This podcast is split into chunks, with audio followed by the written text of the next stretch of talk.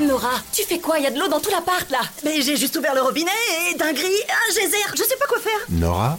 Oui. C'est le Crédit Agricole. Pour vous rappeler qu'avec votre assurance habitation jeune à seulement 6 euros par mois, vous êtes couvert en cas de dégâts des eaux. C'était qui là? Le crédit agricole. Ah, du coup tout va bien.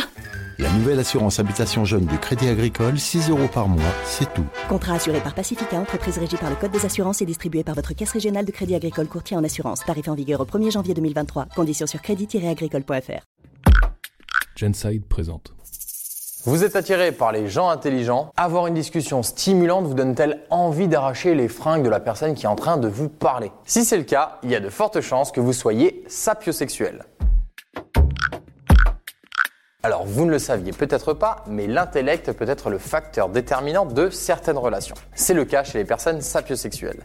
Celles-ci ressentent une attirance sexuelle pour l'intelligence, l'imagination ou encore la culture d'une personne.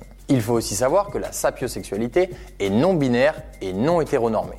En clair, on se moque du genre et de l'orientation sexuelle. Maintenant qu'on sait ce que ça veut dire, dans la réalité, ça se traduit comment? Déjà, les personnes sapiosexuelles passent outre le physique. Grand, brun, petit, blond, bref, c'est pas l'important, il n'y a pas de critères. Ce qui les stimule, c'est la nuance, la complexité, les idées, les échanges, les débats. En gros, tout ce qui viendra titiller la matière grise. Attention, l'intelligence ne signifie pas qu'il faut avoir un QI équivalent à celui d'Einstein pour attirer le sapiosexuel. Rappelons-le, il y a de nombreuses formes d'intelligence qui peuvent faire notre force et donc séduire. La situation sociale ou professionnelle ne rentre pas non plus en ligne de compte. Quelqu'un peut tout à fait baigner dans un milieu culturel et intellectuel fort sans qu'il ou elle n'attire l'attention d'un ou d'une sapiosexuelle. S'il n'y a pas d'échange stimulant, bah c'est mort.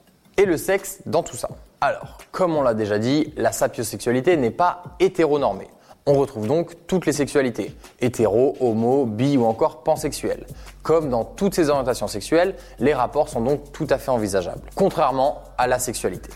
Bien entendu, le ou la partenaire devra avoir manifesté une forme d'intelligence qui fait écho chez le ou la sapiosexuelle. Il est d'ailleurs fréquent que l'intensité du désir soit équivalente au crédit intellectuel donné aux partenaires par les personnes sapiosexuelles. De ce fait, il n'est pas rare qu'elles soient attirées par des personnes plus âgées. Quand on y pense, bah, ça semble logique. Elles ont plus d'expérience de vie et une culture qui peut être plus riche. Malgré tout, l'âge n'est pas un critère de sélection pour les sapiosexuels, puisqu'on peut tout à fait trouver des personnes jeunes brillantes. Après ces explications, vous vous demandez certainement si vous n'êtes pas concerné par la sapiosexualité. Mais c'est pas aussi simple que ça. Alors, d'après une étude de 2018 réalisée par l'Université de Western Australia, 8% de la population mondiale se reconnaît dans la définition de la sapiosexualité. Mais pour certains sexologues, le fait que l'intelligence soit attirante ne date pas d'hier. Ce terme aurait été popularisé par les sites de rencontres. Un moyen pour que les inscrits catégorisent leurs recherches en fonction de ce qu'ils aiment ou recherchent pour éviter les mauvaises rencontres. Ils n'y voient donc pas une sexualité à part entière, mais une simple sensibilité. Bien sûr, il s'agit d'une thèse. D'autres sexologues pensent que si vous n'avez pas envie d'aller plus loin sans connexion intellectuelle, ou que votre désir sexuel ou romantique est décuplé suite à une conversation littéraire ou philosophique passionnante, vous êtes bien sapiosexuel. Être sapiosexuel, c'est ressentir une attirance sexuelle ou romantique liée à l'intelligence d'une personne. Le genre, l'orientation sexuelle, le physique ou la situation sociale du partenaire n'ont rien à voir là-dedans. Tout ce qui compte, c'est sa façon d'échanger. Mais comme avec toute nouvelle orientation sexuelle, il y a débat chez les sexologues. Pour certains, la sapiosexualité est bien réelle et pour d'autres, c'est une simple sensibilité qui existe depuis la nuit des temps. En attendant, si un bon débat vous donne envie d'aller plus loin, on dirait qu'il y a quand même un petit délire.